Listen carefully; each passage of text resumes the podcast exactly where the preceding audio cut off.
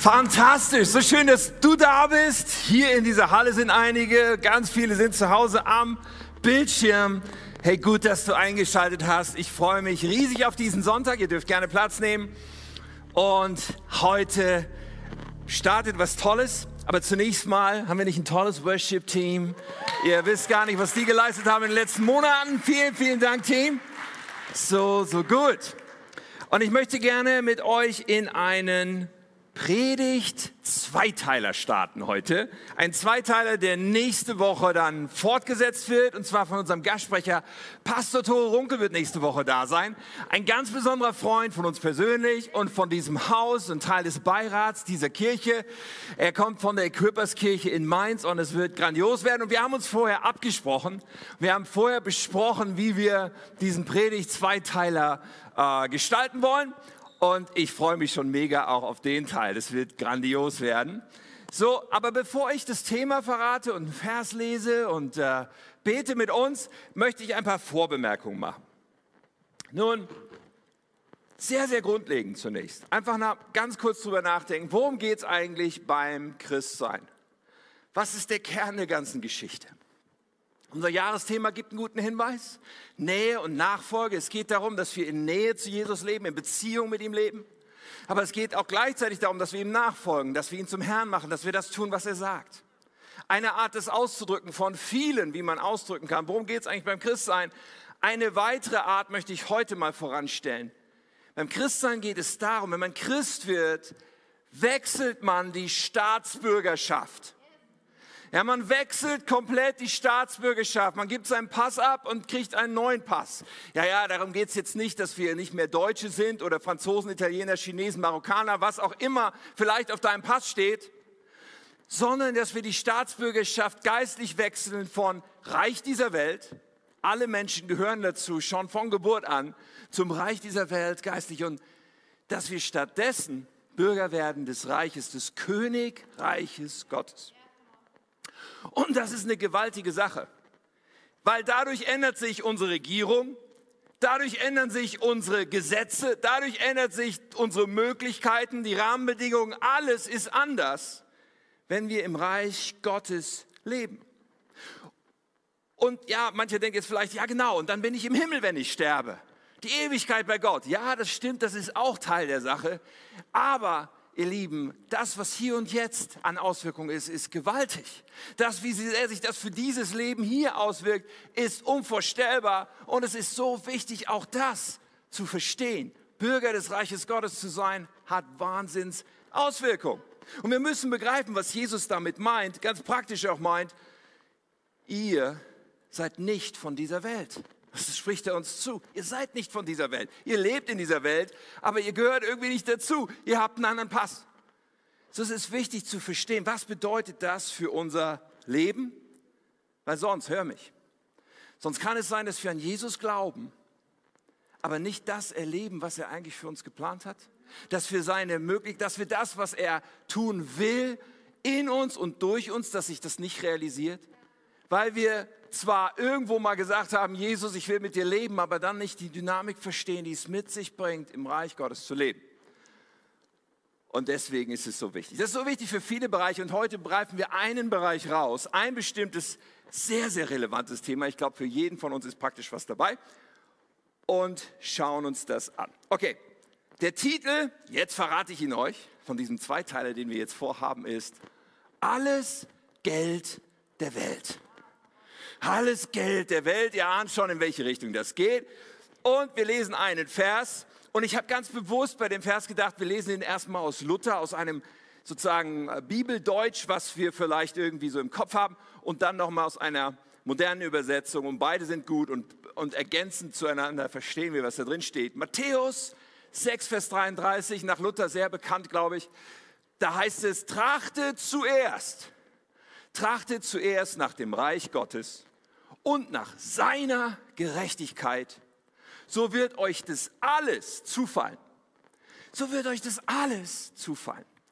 In der guten Nachricht heißt es so, sorgt euch zuerst darum, dass ihr euch seine Herrschaft unterstellt, dass ihr tut, was er verlangt, dann wird er euch schon mit allem anderen versorgen.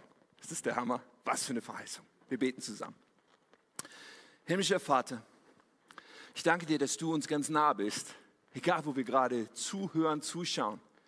Und dass du zu uns sprechen möchtest, dass du uns eine Offenbarung geben möchtest, was es bedeutet, als Bürger, als Kinder von deinem Königreich zu leben, mit dir als, als Papa, aber auch als König, mit dir zu leben und all das zu entdecken, was du in unserem Leben wirklich vorhast, zu tun. Ich bete um dein Wirken, um dein Reden. Nur wenn du heute sprichst, lohnt sich das hier alles. Du hast was zu sagen. Es kommt nicht auf meine Worte an, Herr, aber ich weiß, du liebst uns sehr und möchtest in unserem Leben wirken. Amen. Also ehrlich gesagt, finanziell war das jetzt nicht so ein attraktives Angebot. Das Angebot war, werde unser Jugendpastor und fang die Ausbildung zum Pastor an in unserem Gemeindebund, im BFP. Und ganz ehrlich, zu der Zeit, ich war 28, wir hatten ein Kind und äh, ich hatte BWL studiert, ich war gerade im Beruf seit zwei Jahren und ich habe richtig gut Geld verdient in einer Wirtschaftsprüfungskanzlei. So, es ging uns finanziell richtig gut. Und dieses Angebot, was ich bekam, war verbunden damit, dass man sagt, okay, was wir dir anbieten können, ist eine 50% Stelle als Azubi zum Pastor, während du unser Jugendpastor wirst. Und das bedeutete ganz praktisch, dass mein Bruttogehalt von 100 Prozent vorher jetzt nur noch 20 Prozent waren. Nicht so wahnsinnig attraktiv.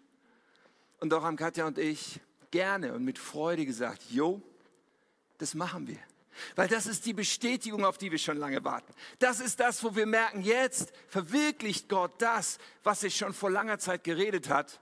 Und natürlich machen wir es, weil wir hatten uns festgelegt, wir wollen das tun, was Gott sagt. Wir wollen ihn erleben in unserem Leben, wollen seinen Willen erleben. So haben wir das gemacht mit der Einstellung, okay, um das finanzielle, Gott wird sich darum kümmern. Und wenn es bedeutet, dass wir irgendwie weniger haben, ist es okay. Wenn es vielleicht immer bedeutet, dass wir weniger haben, nehmen wir das in Kauf, weil wir wollen gerne das erleben. Aber ein Mindset hatte ich ehrlich gesagt nie. Glaube ich jedenfalls. Also ein Mindset, nämlich so dieses, eigentlich ist das ja auch viel besser und viel geistlicher, wenn man quasi kaum Geld hat. Ja, das gibt es ja auch unter Christen, habe ich festgestellt. Ich habe da mit der Zeit festgestellt, dass die Ansichten darüber sehr verschieden sind. Besonders wenn es um Pastoren geht, eigenartigerweise, weil eigentlich sind Pastoren auch nur Menschen. Aber ja, ein anderer ein Bekannter von mir, der machte auch diesen Schritt, der gab seinen Beruf auf, den er bisher ausgeübt hatte, wo er auch ganz gut verdient hat und wurde Pastor. Und dann hat er als erstes mal sein Auto verkauft um sich ein anderes Auto zu kaufen. Und das Auto, was er vorher hatte, das war so ein Sportwagen. Das war jetzt kein Porsche, einfach ein zweisitziges, etwas sportliches Auto. Eigentlich nichts Wildes, aber er sagte so, als Pastor kann ich ja nicht mit so einem Auto fahren. Das geht ja nicht. Hat er sich so eine langweilige äh, Fahr Fahruntersatz besorgt. Und ich dachte, interessant. So, es gibt ja sehr unterschiedliche Ansichten darüber, was vertretbar ist. Und lass uns mal das Pastorending aus dem Weg räumen, aber für jeden Christen, oder? Was sollten wir eigentlich so haben dürfen können?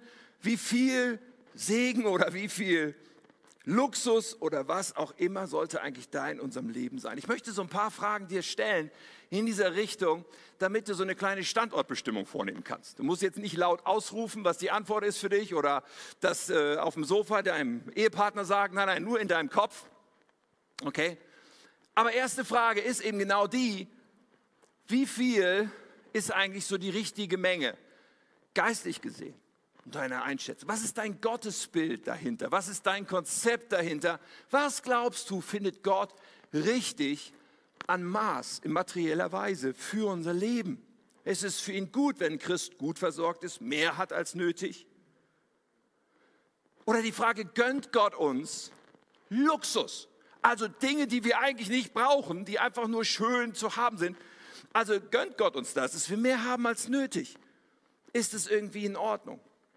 Und ich kann mir vorstellen, auch wenn es darum geht, was man sich selber gönnt. Ja, es ist ja manchmal so, dass man vielleicht Geld hat, was man auf, ausgeben könnte für Luxus und sich dann der eine sagt, nein, nein, ist nicht nötig, machen wir nicht. Und innerlich ist so eine Stimme da. Ist nur die Frage, ob das die Stimme Gottes ist. Ah, ist nicht nötig. Vielleicht ist es auch nur die Stimme von der schwäbischen Oma. Ich weiß es nicht. Und der andere sagt, easy, immer so viel gerne, wie geht, keine Ahnung. Das ganze Spektrum ist irgendwie vertreten, auch unter Christen. Oder zweite Frage, zweite Frage, nur für dich selber zum Beantworten. Wie ist deine finanzielle Lage? Gerade jetzt. Und da gibt es wieder ein Spektrum, höchstwahrscheinlich. Ein Spektrum von, von Menschen, die sagen, also es ist extrem, extrem eng, es reicht eigentlich nie, vielleicht bist du hochverschuldet, unglaublich eng. Und dann gibt es den, der sagt, ja, es geht so gerade, ich muss aber jeden Cent umdrehen. Dann gibt es den, der sagt, nee, ich habe genug, ich bin zufrieden. Dann gibt es den, der sagt, ich, hey, ey, mir geht's echt gut, ich habe echt mehr als genug.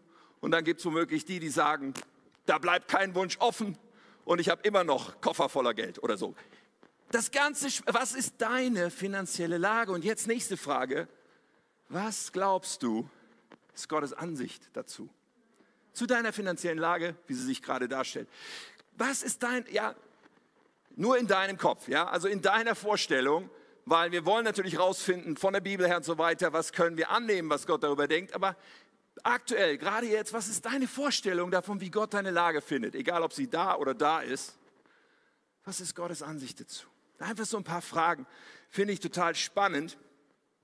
Und letzte Frage, ganz, ganz wichtige Frage. Erlaubst du und erlebst du, dass Gott dich leiten darf, wenn es um deine Finanzen geht? Sagst du, das, was die Bibel sagt und das, was ich vom Willen Gottes verstehe, darüber, wie ich mit Geld umgehe, das setze ich um und ich erlebe das auch, dass Gott mich da, mir da Klarheit gibt.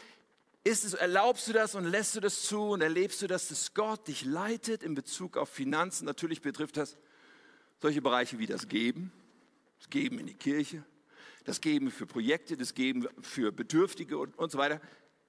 Es betrifft aber auch andere Bereiche, einfach von Ausgaben, wofür man Geld ausgibt und glaubt, es tun zu sollen oder wie viel man spart, wie viel man investiert, was auch immer man mit Geld so alles machen kann.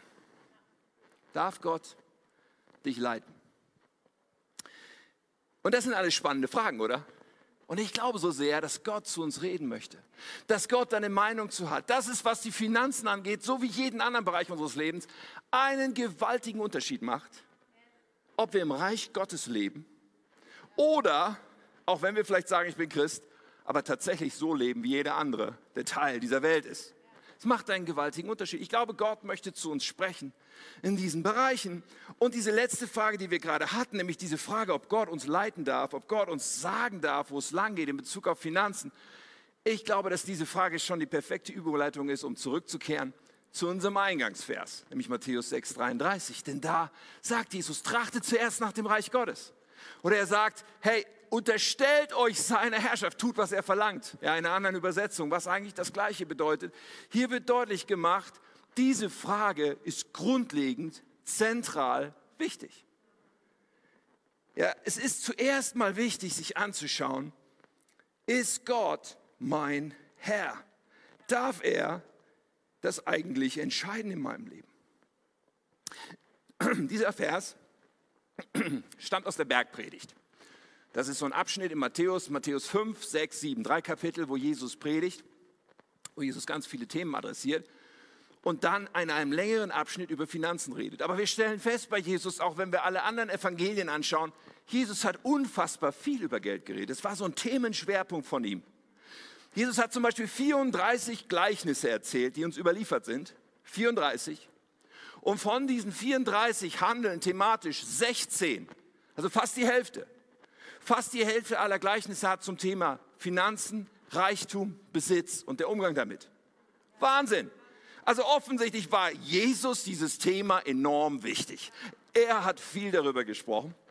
Aber auch wenn wir das ganze Neue Testament durchforsten, mit all den anderen Autoren, die wir da noch finden, dann stellen wir fest, jemand hat es nachgezählt, ich nicht, 2084 Verse im Neuen Testament über Finanzen und Besitz und Haushalterschaft, den Umgang mit Geld. 2084 Verse, das ist Wahnsinn. So und hier sagt Jesus also, trachtet zuerst nach dem Reich Gottes und spricht darüber. Nun, er spricht darüber, ähm, um deutlich zu machen, es geht zuerst einmal darum, dass dieser Regierungswechsel stattgefunden hat. Das ist grundlegend wichtig. bevor wir richtig einsteigen ins Thema, müssen wir das anschauen. Dass wir sagen, okay, Jesus Christus ist jetzt mein König. Ein ganzes Leben lebe ich für ihn. Ich ähm, äh, halte ihn für meinen Chef.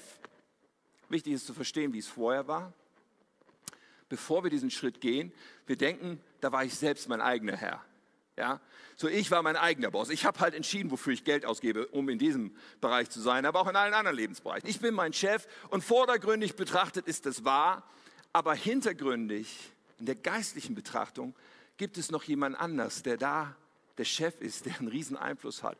Die Bibel spricht vom Widersacher Gottes. Sie spricht davon, dass er der Fürst oder der Herr dieser Welt ist. Und gemeint ist nicht Gott an der Stelle, sondern gemeint ist der Teufel. Es gibt einen Feind Gottes und wenn wir nicht im Reich Gottes sind, sondern im Reich dieser Welt, dann hat er einen riesen Einfluss auf unser Leben. Und weißt du, für, für ihn ist es nicht wichtig, ob du an ihn glaubst, ob du glaubst, dass er überhaupt existiert. Das ist ihm ziemlich egal. Für den Teufel ist es nur wichtig, dass du nicht die Seite wechselst und nicht sein Reich verlässt und nach der Dynamik und den Gesetzmäßigkeiten unter dem Königreich des Königs Jesus ist. Solange das nicht passiert, kannst du glauben, was du willst, wenn es nach ihm geht. So, und Jesus redet darüber, dass das so entscheidend ist, auch wenn es um Geld und Besitz geht, weil in dieser Welt ist Geld und Besitz dazu da, dass wir unser Vertrauen darauf setzen. Das ist, was Menschen tun. Ja, das ist, was sozusagen meine Zukunft absichert. Wenn ich möglichst viel Geld habe und eine möglichst gute Altersvorsorge und all das. Hey, Geld ist Sicherheit. Es wird uns quasi dauernd gepredigt. Und Jesus, bevor er den 33. Vers raushaut, sagt er in Vers 31 folgendes. Er sagt, hört auf! Hört auf, euch Sorgen zu machen. Okay? Ich weiß nicht, ob du dir Sorgen machst. Jesus sagt, hör auf, dir Sorgen zu machen um Essen, Trinken, Kleidung. Und dann sagt er diesen Satz, wollt ihr etwa so leben wie die Menschen, die Gott nicht kennen? Er sagt, Sorgen, das ist etwas, das hat im Reich Gottes nichts verloren. Sorgen ist etwas, das gehört zum Reich dieser Welt. Das gehört zu Menschen, die so denken, wie diese Welt denkt. Die nämlich sagen, okay, wenn mein Arbeitsplatz verloren geht oder wenn dieses Ereignis eintritt, wenn das passiert, dann, dann bin ich in Gefahr. Dann muss ich mich sorgen darüber, was, was dann passiert. Und Jesus sagt, sorgt euch nicht. Ist krass. Ich glaube, Gott spricht zu einigen. Heute, wenn du sagst, oh, Sorgen ist mein Thema. Jesus sagt, sorgt euch nicht. Hört auf. Das gehört nicht zum Reich Gottes. Das ist nicht für die, die diese Staatsbürgerschaft haben, angesagt. Denn, denn die Zusage auf der Basis, dass wir sagen, Jesus Christus ist mein König, er ist mein Herr, er darf bestimmen, er darf mich leiten. Er darf auch leiten, wie ich mit Geld umgehe. Auf dieser Grundlage kann ich sagen, okay, du bist mein Versorger. Alles andere wird euch hinzugefügt werden. Das sagt Jesus. So Gott ist unser Versorger. Wow. Nun, auf dieser Grundlage, wenn wir das verstehen, Gott ist unser Versorger, beginnen wir auch zu verstehen, okay, nicht unser Arbeitgeber ist unser Versorger, nicht unser Erspartes ist unser Versorger, nicht, nicht unsere Eltern oder unser Ehepartner oder wer immer der ist oder die Personen sind, von denen du hoffst, immer wieder Geld zu bekommen. All das ist vielleicht ein Kanal, durch den etwas zu dir kommt, aber die Quelle ist Jesus selbst. Die Quelle ist Gott. Er ist unser Versorger und er verspricht, uns zu versorgen. Auf dieser Grundlage Reich Gottes. So, wenn wir das verstanden haben, finde ich, kommt dann eine spannende Frage, führt uns ein bisschen zu dem, was ich am Anfang schon angerissen habe, nämlich die Frage, wie viel oder mit wie, wie sehr oder mit was genau will uns Gott denn versorgen? Ja, zu glauben, dass ich nicht verhungere, ist in Deutschland ja nicht so wahnsinnig schwierig, weil den Hungertod sterben in Deutschland wirklich nur sehr wenige Menschen. Aber womit will mich Gott denn versorgen? so dass ich gerade irgendwie was im Bauch habe oder was ist, was ist der Punkt? Und bevor ich da reingehe, will ich die Antwort schon mal direkt als erstes geben. Ich bin überzeugt, Gott will uns großzügig versorgen. Gott will uns überfließend segnen. Deswegen heißt meine Predigt heute auch so überfließend gesegnet. Gott will uns überfließend segnen. Ich bin davon überzeugt. Schauen wir uns das an. Ich möchte es begründen. Ich möchte es mit uns ansehen. Weil Gott ist nicht geizig. Gott ist nicht erfreut, wenn wir jeden Cent umdrehen müssen. Gott sagt nicht, wenn du dir irgendwas Schönes kaufst, was nicht wirklich nötig ist, sagt er nicht, also das wäre jetzt echt nicht nötig. Das ist nicht Gott, okay? Aber wir wollen das von der Bibel her verstehen, ob das nur Tims Meinung ist oder ob das wirklich der Gott ist, der sich uns in der Bibel vorstellt. So, wenn wir direkt mit der Bergpredigt kurz nochmal weitermachen, sehen wir da schon den ersten starken Hinweis. Jesus redet zum Beispiel über Kleidung. Und er sagt, sorgt euch nicht um Kleidung, schaut euch die Lilien auf dem Feld an. Ja, diese Lilien sind schöner gekleidet, als König Salomo gekleidet war. Und König Salomo, das war der reichste Mann im Alten Testament, okay? Jeff Bezos und Bill Gates und keine Ahnung, Mark Zuckerberg zusammen. Er hatte wirklich viel Geld. So, und du kannst davon ausgehen, dass er auch eine super Garderobe hatte. Was sagt Jesus mit anderen Worten? Hey, wenn Gott versorgt, ist es sogar noch besser. Wenn Gott versorgt, ist es sogar noch nicer. Also das ist eine Sprache, die er hier spricht, die nicht gerade dafür spricht, dass Jesus sagt, also wenn du gerade so nicht nackt bist, das reicht ja wohl. Okay? Nein, er spricht von großzügiger Versorgung. Und dann können wir uns anschauen, zweitens, wie Jesus versorgt, wenn er versorgt. Denn er hat einige Male ganz praktisch Wunder getan, die mit Versorgung zu tun hatten. Ja, siehst du verschiedene Berichte, zum Beispiel in Johannes 2 gibt es so einen Bericht, da ist berichtet von der Hochzeit zu Kana. Eine Hochzeit wurde gefeiert, Jesus war eingeladen. Und bei dieser Hochzeit, oh Mann, Riesenschande, Riesenscham für den Bräutigam, den Gastgeber da ging der Wein aus. Kein Wein mehr, die saßen auf dem Trocknen. Was macht Jesus? Bibelkenner wissen das. Jesus nimmt Wasser und verwandelt Wasser in Wein. Aber wir müssen genauer hinschauen. Wie macht Jesus das? Ja, Jesus sagt nicht, naja gut, da sind so viele Leute auf der Hochzeit, jeder noch zwei Gläser, wir machen mal so ein bisschen Wein. Nein, Jesus macht 600 Liter. 600 Liter Wasser verwandelt er in Wein. Und als der Küchenmeister den Wein probiert, sagt er, ich bin ja außer mir, das ist der beste Wein ever. Jesus macht nicht nur irgendwie irgend so einen Wein, nein, er macht den besten Wein, den je ein Mensch auf der Erde getrunken hat. Das ist die Art und Weise, wie Jesus hier versorgt. Es ist nicht eine Versorgung von, na ja, okay, nur das Nötigste, okay? Wir müssen das Wesen Gottes vielleicht hier ganz neu verstehen.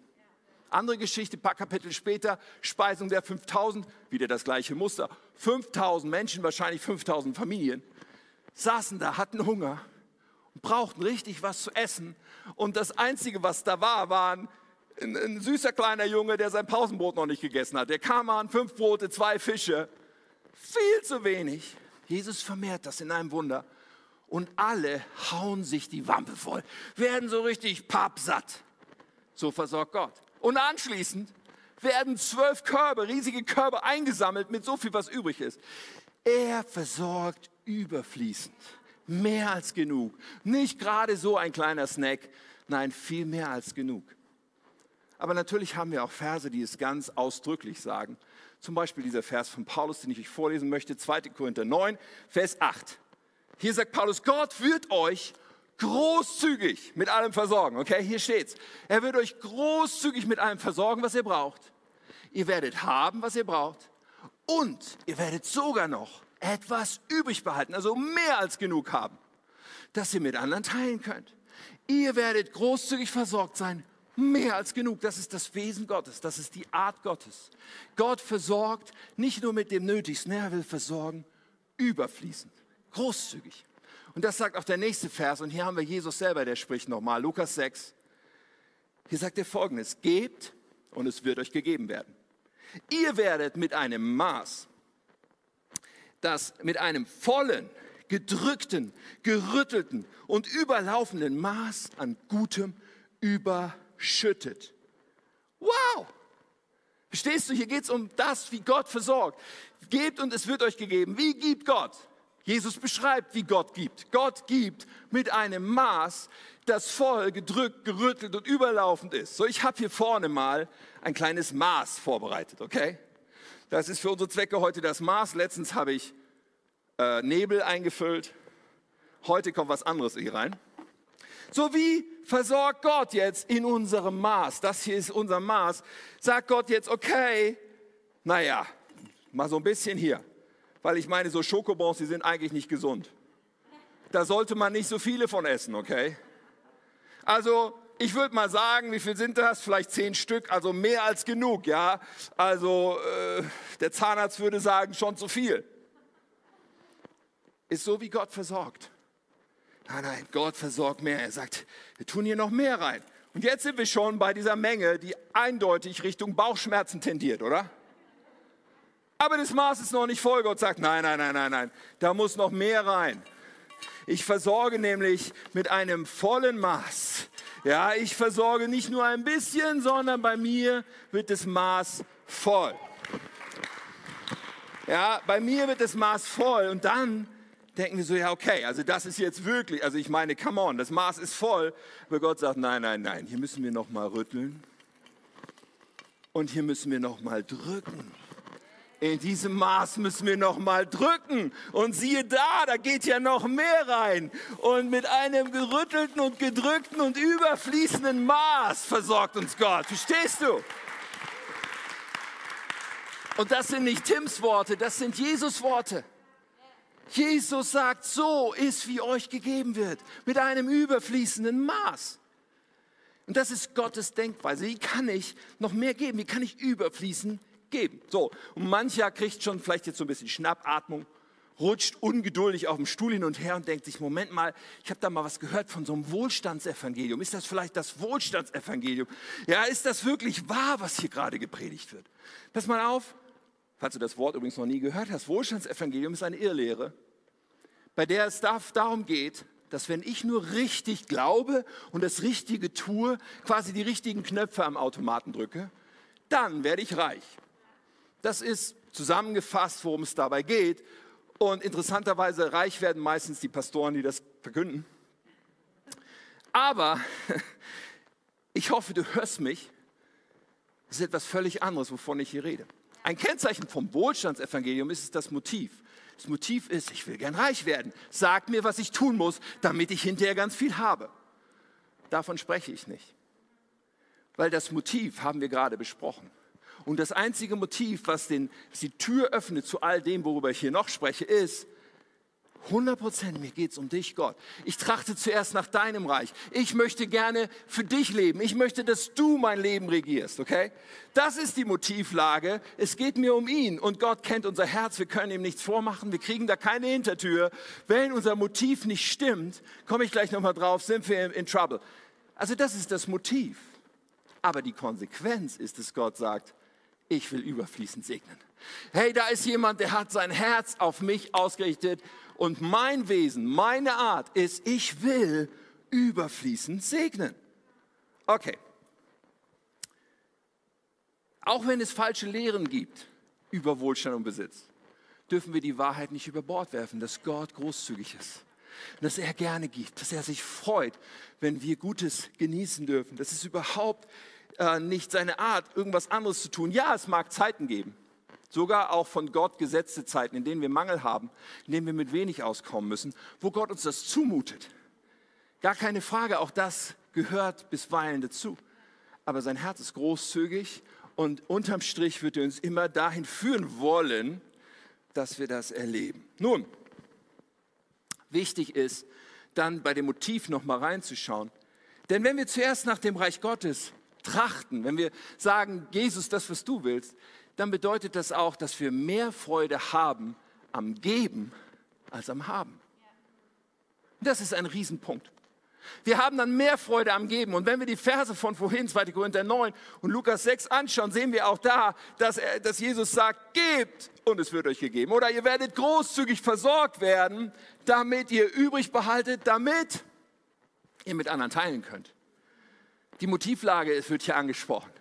Gott möchte uns überfließend versorgen, aber nicht damit wir dann sagen, alle Schokobons allein für mich, sondern damit wir sagen, hey, wolltest du auch ein paar Schokobons haben? Ja, möchtest du auch ein paar haben? Ich gebe dir auch welche. Sorry, wenn ihr zu Hause sitzt, ich kann euch leider keinen geben, aber von Herzen, das Herz zu haben, ich möchte gerne geben. Ich möchte gerne teilen. Es bereitet mir Freude zu geben. Und weißt du was, es ist unmöglich, wenn wir diese Reich Gottes Gesinnung haben, es ist unmöglich, dass es nicht sichtbar wird auf unserem, ich sag mal, Kassenbuch. Oder unserem Kontoauszug. Oder wenn jemand den kompletten umfassenden Einblick hätte über deine Finanzen, alles was reinkommt, alles was rausgeht.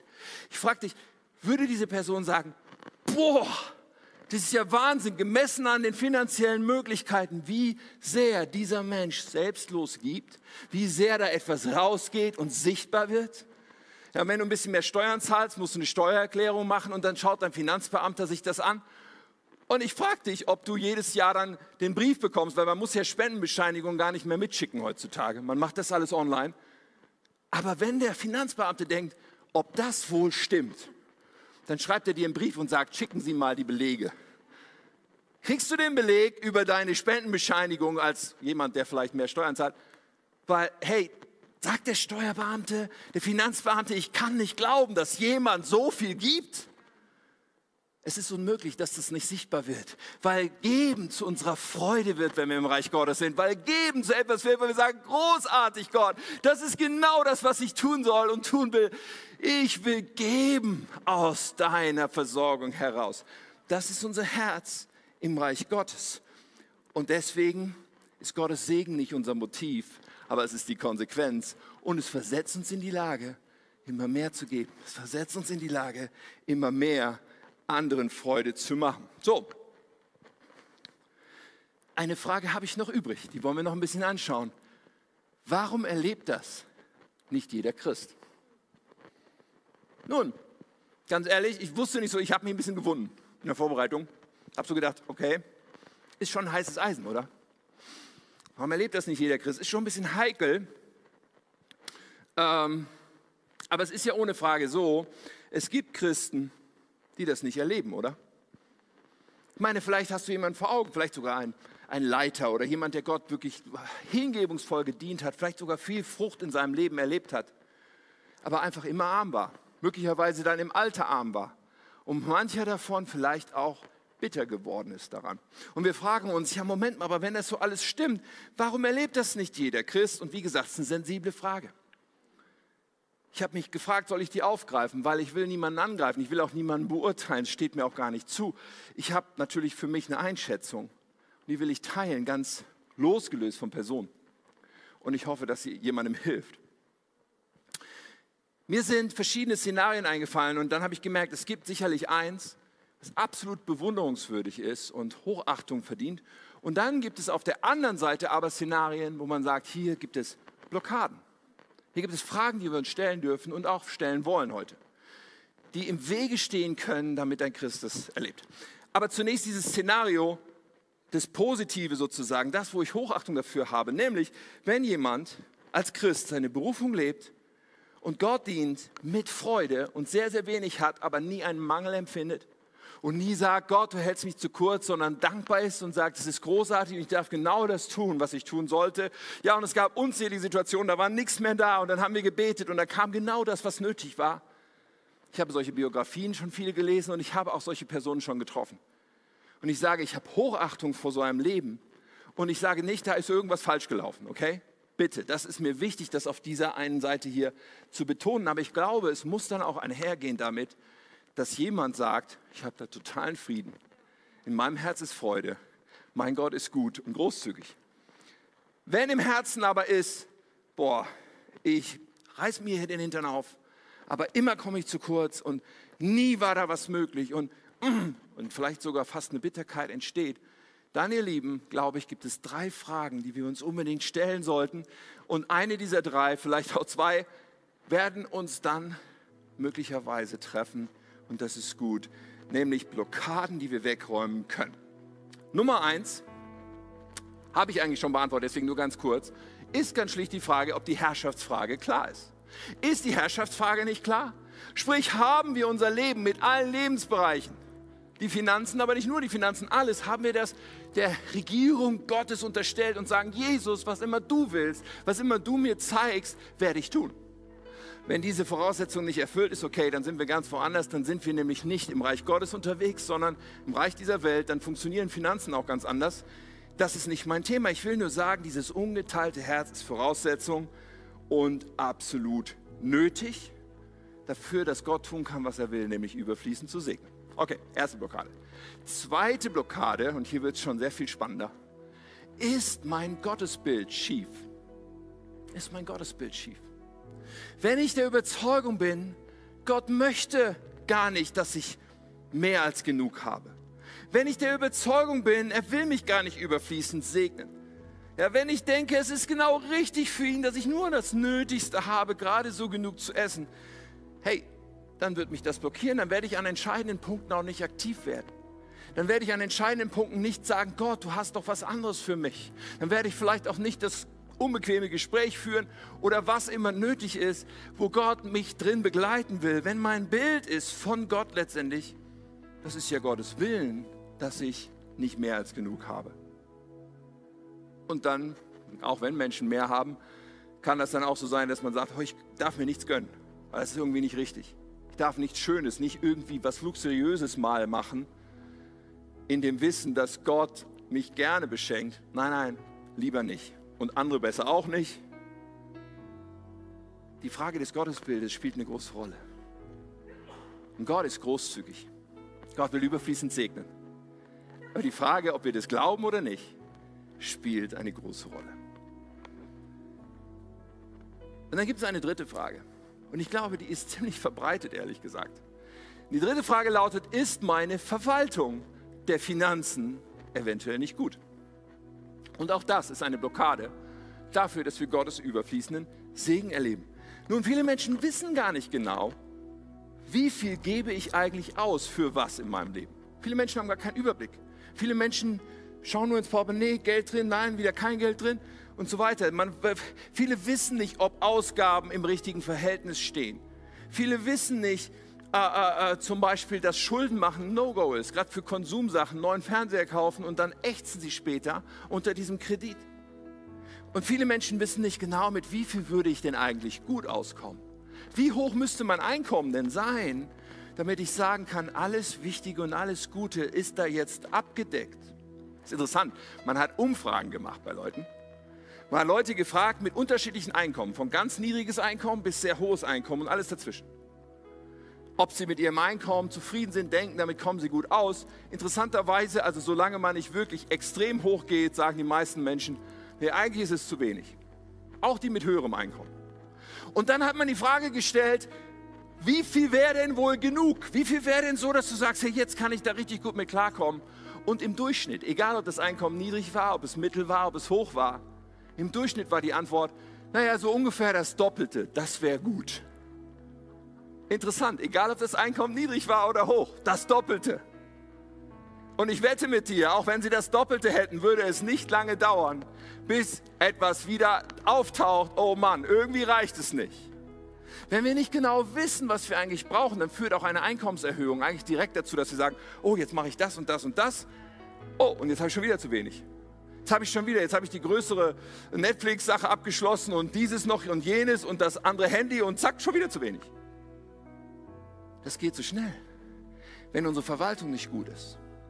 Und Gott möchte uns anvertrauen, aber wenn wir unsere Sachen nicht in Ordnung haben, wenn wir gar nicht genau wissen, ja, wenn wir gar kein Budget haben und gar nicht irgendwo dran messen, wann wir gut und gesund und ausgewogen unterwegs sind, wie soll es funktionieren, dass Gott uns so segnen kann? Deswegen, wir brauchen gute Tools und wir brauchen gute Gewohnheiten und wir müssen unsere ein- und Ausgaben ordnen. Wir brauchen ein persönliches Budget zu sagen, okay, das ist, was ich für diesen Bereich ausgeben will.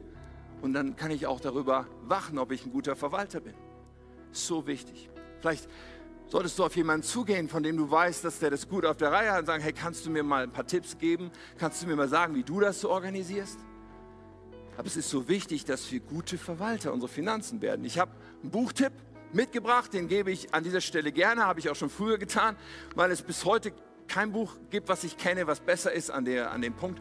Wohlstand, Reichtum und Geld was sehr, sehr praktisch auch bis runtergebrochen in, wie mache ich denn das? Wie schließe ich denn den Kreis dessen, wo ich dann verstehe, das ist, was ich wirklich brauche und wie gehe ich damit um? All das beschreibt aber auch die biblischen Prinzipien. Dieses Buch kannst du bei diesem Internetshop, ich kriege keine Provision, kannst du da bestellen, meines Wissens nur da. Das ist kein Buch, was du bei Amazon bekommst, aber es lohnt sich, dieses Buch mal zu studieren und zu sagen, ich will es durcharbeiten, weil ich möchte gerne mit meinen Finanzen ein guter Verwalter sein. Ich möchte so aufgestellt sein, weil auch das eines der Blockaden ist. Gott ist großzügig. Gott möchte uns überfließend segnen.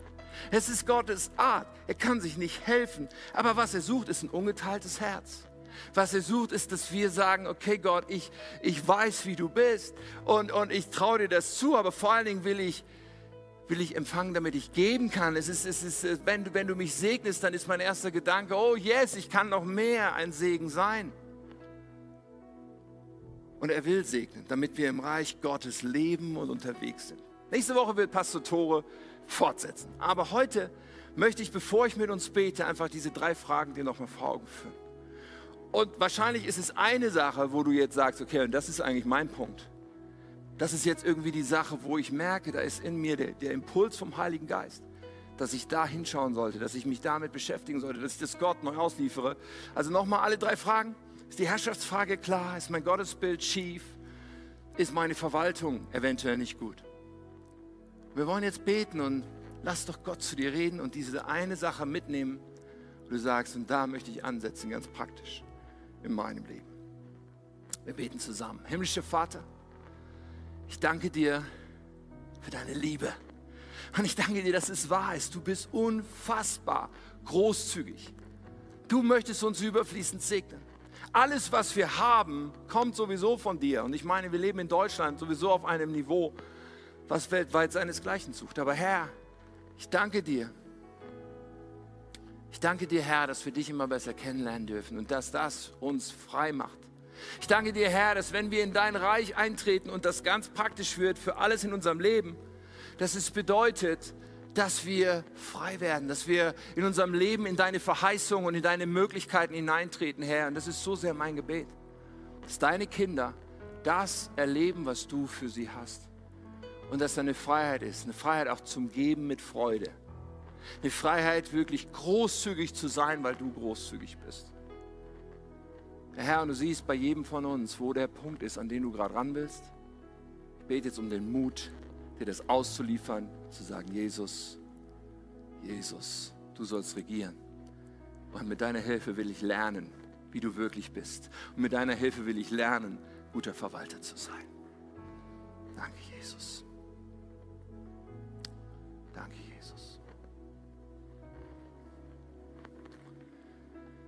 ich habe meine Predigt begonnen mit dieser Thematik Du wechselst das Reich. Du, du sagst, ich bin nicht mehr Bürger des Reiches dieser Welt, also ohne Gott unterwegs, sondern ich werde Bürger des Königreichs Gottes. Ich sage, Jesus Christus, du bist mein König, du bist mein Herr.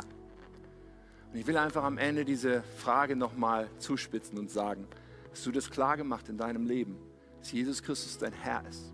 Hast du das auch klar gemacht, dass er dein Retter ist, dass er alles weggeräumt hat, was dich von Gott trennt und du ein Geschenk von ihm angeboten bekommst, was du annehmen darfst. Ein Kind Gottes zu sein, Vergebung zu empfangen, mit Gott im Reinen zu sein. Ich möchte noch ein Gebet gleich beten. Ich möchte dir noch dieses Angebot machen, dass du mitbetest und sagst, okay, ich möchte mein Leben Jesus anvertrauen. Ich möchte in dieses Königreich, unter diesem König Jesus, ich möchte sagen, deine Pläne sind besser als meine, du sollst mich leiten. Dann kannst du jetzt wenn du hier im Saal bist, wenn wir die Augen geschlossen haben, gleich kurz deine Hand heben, wenn ich das Signal gebe. Oder du kannst auch am Bildschirm zu Hause auf den Button drücken, Hand heben. Etwas, was nur Gott sieht in dem Moment, wenn du da klickst. Aber was so entscheidend ist für dich, zu sagen, jawohl, Jesus, ich will, mir, will mein Leben dir anvertrauen. Und wenn du die Hand hebst, beten wir zusammen. Und du kannst dir diese Worte leihen und es zu deinem Gebet machen. Also während einfach niemand dir zuschaut, Nimm doch diesen Moment und streck doch deine Hand zu Gott aus und sag, ja, das bin ich. Das ist meine Entscheidung. Sei du mein Retter, sei du mein Herr, sei du mein König von heute an. Und dann beten wir gemeinsam. Und ihr dürft gerne mitbeten. Lieber Jesus, ich komme jetzt zu dir, weil ich dir mein ganzes Leben anvertrauen will. Du sollst mein König sein. Vergib mir meine Schuld Räum alles weg, was mich von Gott trennt. Mach mich zu einem Kind Gottes. Gib mir deinen Heiligen Geist. Danke, dass du mich so sehr liebst. Ich gehöre jetzt zu dir und ich will dir für immer nachfolgen. Amen. Amen. Lass uns gemeinsam Gott nochmal die Ehre geben.